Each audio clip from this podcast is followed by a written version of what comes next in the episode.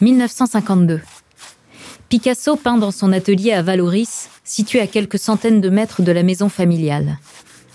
Un peu là, il parcourt la pièce du regard.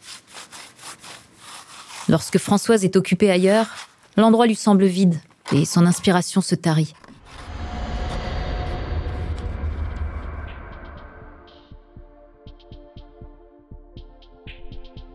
À cette époque, la jeune femme n'est pas son épouse, mais c'est tout comme. Elle est sa compagne, la mère de ses enfants, la première critique de ses œuvres. En quelques années, elle est devenue le centre de son monde. Plus amoureux que jamais, Pablo ne peut plus se passer de sa présence. Mais de son côté, Françoise étouffe, jusqu'à frôler l'asphyxie. Bientôt, elle sera obligée de mettre fin au cauchemar.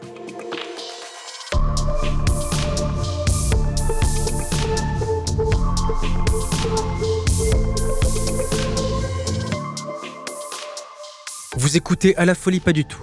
Il y a des histoires qui ont défini notre vision de l'amour avec un grand A. Mais au-delà de la romance, il existe un envers du décor qu'on ne connaît pas toujours. Dans ce podcast, plongez dans les plus beaux moments d'amour. Comme dans les pires. Dans cette saison, découvrez la face cachée d'un couple de peintres, Françoise Gillot et Pablo Picasso. 50 ans après sa mort, le monde de l'art rend encore hommage à l'œuvre monumentale de Picasso. Pourtant, ses nombreuses expositions occultent souvent le calvaire qu'il a fait vivre à ses compagnes, et surtout le courage de celle qui lui a dit non. Françoise Gillot et Pablo Picasso, épisode 3, quand le Minotaure attaque.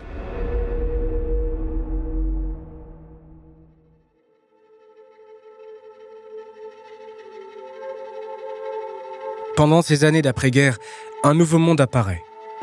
Il est temps de reconstruire les villes détruites et de penser le monde autrement. Le monde de l'art s'en fait l'écho. La période voit apparaître l'expressionnisme abstrait de Jackson Pollock ou Mark Rothko. De son côté, Picasso approche des 70 ans et Françoise est toujours aussi jeune. Plus il vieillit, et plus la jeunesse de sa compagne l'insupporte. Son visage lisse lui rappelle quotidiennement que le temps passe et que d'autres peintres sont prêts à prendre sa place. Pour éviter que cela n'arrive, il peut à nouveau compter sur un réseau de fidèles qui va l'aider à apparaître comme un homme jeune, encore habité par une énergie créatrice et surtout viril. Le mythe Picasso s'est construit sur cette représentation brute, sexualisée et féconde de la masculinité. La présence de Françoise nourrit ce mythe. Oui, même à son âge, Picasso a séduit cette superbe jeune femme et lui a fait des enfants.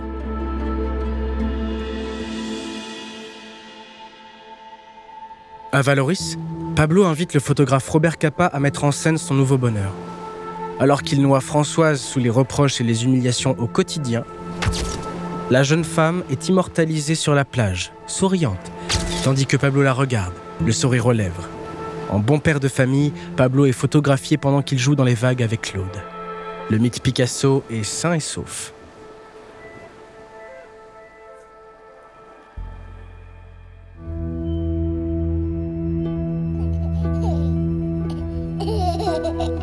L'affection qu'il porte à ses enfants se retrouve petit à petit dans ses toiles.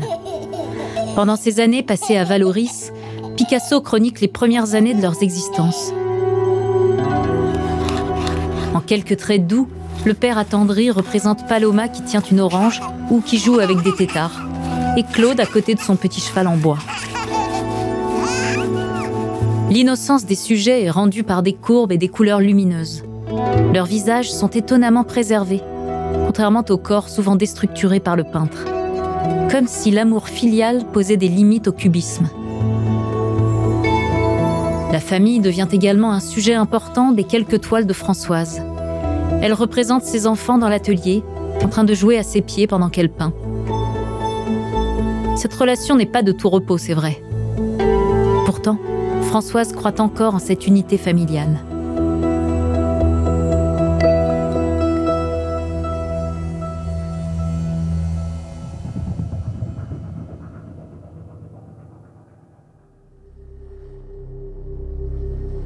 On ne compte plus les violences psychologiques que Pablo inflige à Françoise.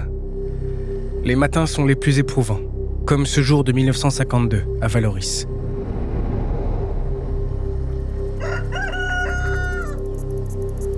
Le soleil est déjà haut sur les hauteurs du village. Le déjeuner cuit doucement dans le four. Claude aide sa mère à mettre la table.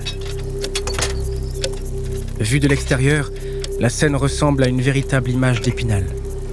Mais dans la tête de Françoise, il n'en est rien. Elle se levait aux aurores pour s'occuper des enfants et mettre la maison en ordre.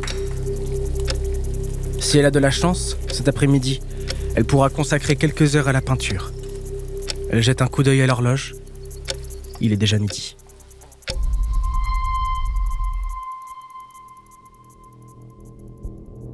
C'est un moment qu'elle redoute, car il annonce sa tâche la plus difficile de la journée. Réveiller Pablo.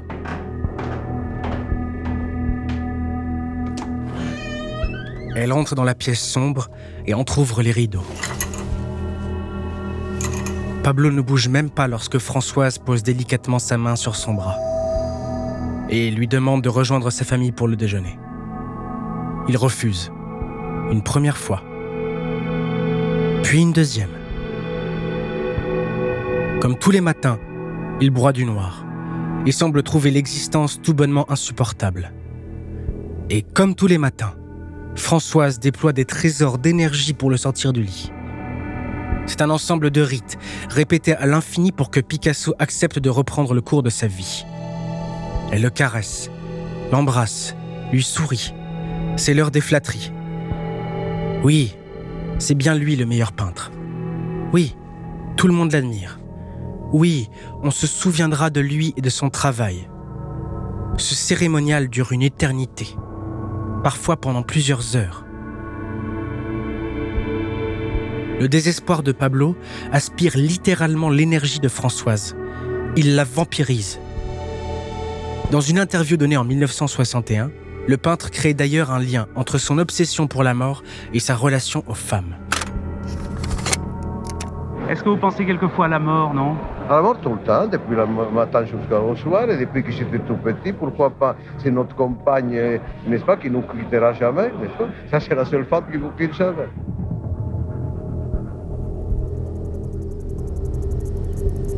Lorsque Picasso se lève enfin, la jeune femme est épuisée. En véritable Sisyphe, elle sait que tout sera à recommencer demain matin. Pablo tisse peu à peu son emprise autour de Françoise et étouffe sa raison d'être, sa vocation artistique.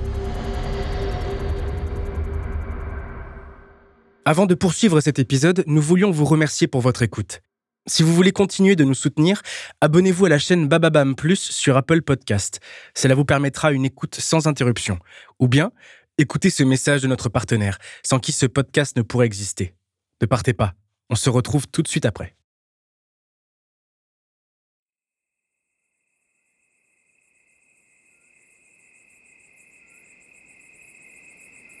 Le soir tombe sur Valoris. Pablo se trouve dans une chapelle abandonnée du village, dans laquelle il a installé plusieurs lampes, ce qui lui permet de peindre jusque tard dans la nuit. C'est encore l'été, alors il travaille torse nu comme d'habitude. Depuis quelques semaines, il compose une œuvre monumentale, une fresque intitulée La guerre et la paix. Sur un mur, Picasso a représenté la paix sous les traits d'une femme nue qui danse au milieu d'enfants et de chevaux ailés. Au début des années 50, Picasso est plus engagé que jamais. Son implication politique, notamment auprès du Parti communiste français, devient un moyen de trouver du sens à son expérience traumatisante de la guerre civile espagnole et de la Seconde Guerre mondiale. Et malgré les épreuves et les idées noires, le peintre de Guernica tente de mettre son influence au service de la paix.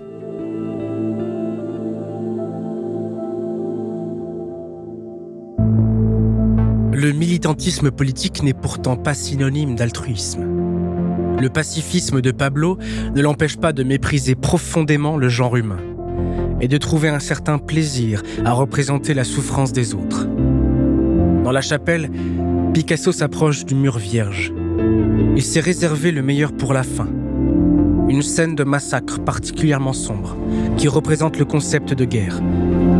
Avec un sourire, il commence à tracer les contours d'un long couteau, tenu par une créature mi-homme, mi-démon. Lorsqu'il teinte sa pointe d'un rouge vif, une vague de satisfaction l'envahit.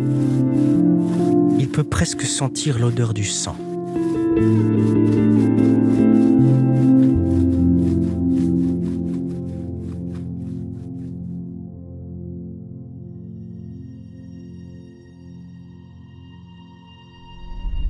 Début des années 50, sa cruauté est en roue libre. Ils sont loin, ces moments où il traitait Françoise comme une déesse, en la couvrant de cadeaux et de compliments. Pendant la dernière année de leur vie commune, la violence psychologique atteint un point de non-retour. Une étape que l'on retrouve dans toutes les relations amoureuses de Picasso. Le plus souvent, Françoise se réfugie derrière une armure d'ironie. Mais parfois, cela ne suffit pas à la protéger des assauts du Minotaure. En 1952, Françoise accepte finalement de poser pour Picasso. Elle est épuisée. Leur relation est en lambeaux. Et ces dernières semaines, elle a déjà proposé à Picasso qu'ils se séparent. Il a refusé, en la menaçant ouvertement de représailles si elle partait. Les nerfs de Françoise sont à vif lorsqu'elle s'installe devant le chevalet. Picasso commence à peindre, tout en se lançant dans un grand discours sur les femmes. Il finit par prononcer ces mots. Chaque fois que je change de femme, je devrais brûler la précédente. Comme ça, j'en serais débarrassé. Le visage de Picasso est dur. C'est la goutte d'eau pour elle. Elle fond en larmes. Et Picasso s'illumine, en commentant d'un air satisfait Comme tu es jolie aujourd'hui. Quelle belle expression. Françoise quitte subitement l'atelier. Sa cruauté a tordu le cou à la tendresse des premières années.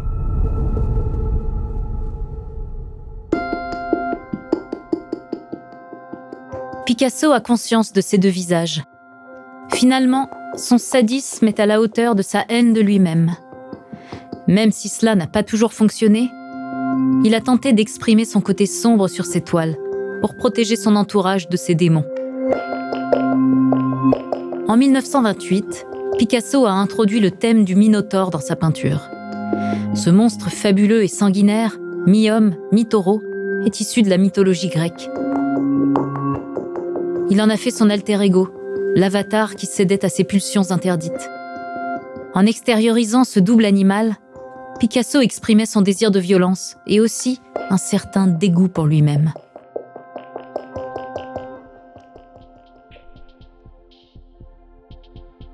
Un jour, Françoise apprend que Picasso la trompe. Et elle décide de chercher un peu de tendresse dans les bras d'un homme de son âge. Cette aventure lui donnera le courage de réaliser l'impensable, quitter Picasso. Mais en s'opposant au Minotaure, Françoise va devenir la cible de la vengeance de Picasso. En à peine quelques années, c'est tout un pays qui va se retourner contre elle. Et c'est ce que nous allons voir dans le prochain épisode.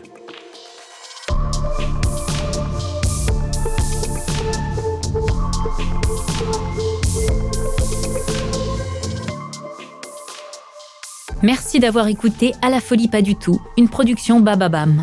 Si l'épisode vous a plu, n'hésitez pas à laisser des commentaires et des étoiles sur toutes les plateformes d'écoute.